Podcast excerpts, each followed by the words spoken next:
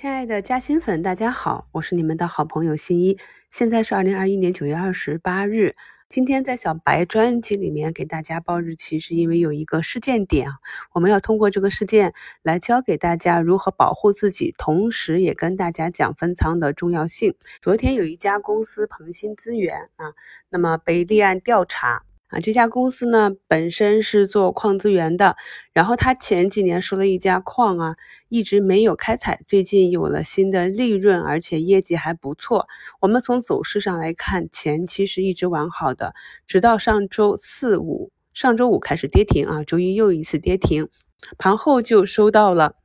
立案告知书和调查通知书的公告。那么这个公告呢，主要是他没有按照规定披露信息。公司因涉嫌信息披露违法违规啊，根据《中华人民共和国证券法》《中华人民共和国行政处罚法》等法规法律，上海证监局决定对公司进行立案并调查相关情况啊。这新闻一出呢，就是一个一字板跌停啊。昨天是二点七亿封死跌停啊，在矿业整体往上反弹的情况下，它都纹丝不动。今天呢是八个亿封死跌停，这也是比较突然啊。我们去看一下它的公告，在。六月二十五日啊，就收到过一份上海证券交易所纪律处分决定书啊。那这个主要是由于他在今年的一月二十九日，由于合同纠纷啊，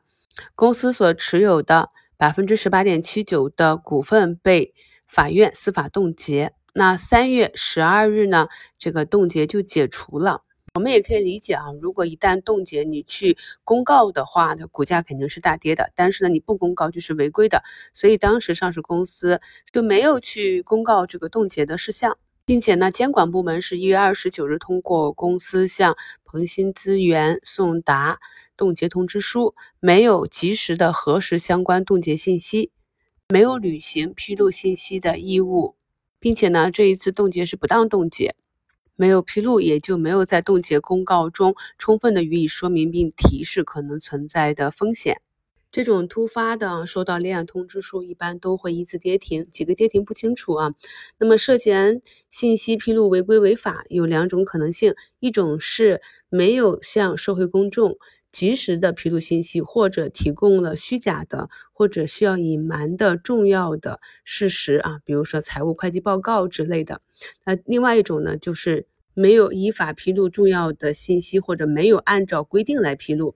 那按照他的目前的财务状况和几个核心指标啊，这个第一种可能性比较小，所以应该就是没有披露信息。那如果我们踩了雷怎么办呢？啊，如果我们买到之后跌停没走。或者一只好好的个股忽然发生了突发的黑天鹅，我们有什么办法呢？今天是针对这一个案例啊，因为不知道有没有听众或者你们的朋友买了这只个股，我们可以打开同花顺软件，输入这只个股啊，可以看到在它的呃最新公告里面，昨天出现了立案通告之后啊，还有另外一个帖子。呃，今日跌停后，鹏鑫资源披露已遭立案调查，投资者可申请维权索赔。所以呢，如果我们踩了雷之后，不要着急，可以咨询一下我们的券商投顾，也可以问一下专业人士啊，很多时候是可以索赔的。那这个帖子呢，我一会儿给大家贴在本文的简介中，因为我们。喜马拉雅不能接外链，所以没有办法把链接发给大家。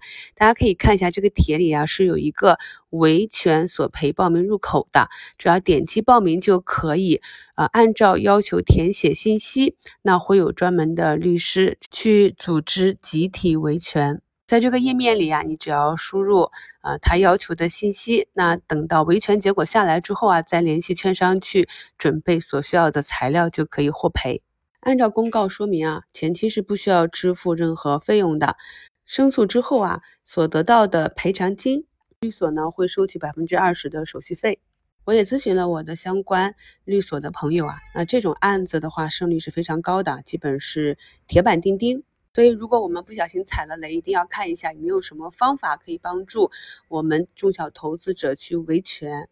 我也去查了一下啊最高人民法院关于审理证券市场因虚假陈述引发的民事赔偿案件的若干规定，把其中比较重要的一个界定投资差额损失计算的基准日的方法给大家在本节目的介绍中贴出来。基本上就是啊，目前是一字板跌停卖不出去嘛，但是等到它开板可以流通的时候，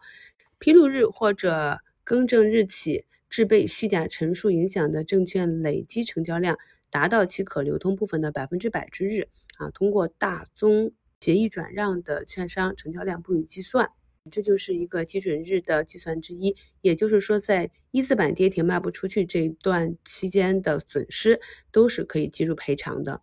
我们生活中会遇到很多困难或者突发的事件，遇到困难不要慌张，首先要想到如何去应对，如何把损失降到最低，并且呢，在以后的日子里面要想好如何去防范。祝亲爱的嘉兴粉们永不踩雷，合理的仓位管理。对企业深入的研究就是我们最好的避雷针。近年来，这种案件啊，成功的案例比较多啊。它的缺点就是时间比较长，一般都是几个月到两年左右。当基准日限定之后，此时股票可以在二级市场上自由的买卖。这个时候，你选择卖出点，这个区间你反弹得到的利润或者继续下跌的损失就与诉讼无关。大家可以了解一下。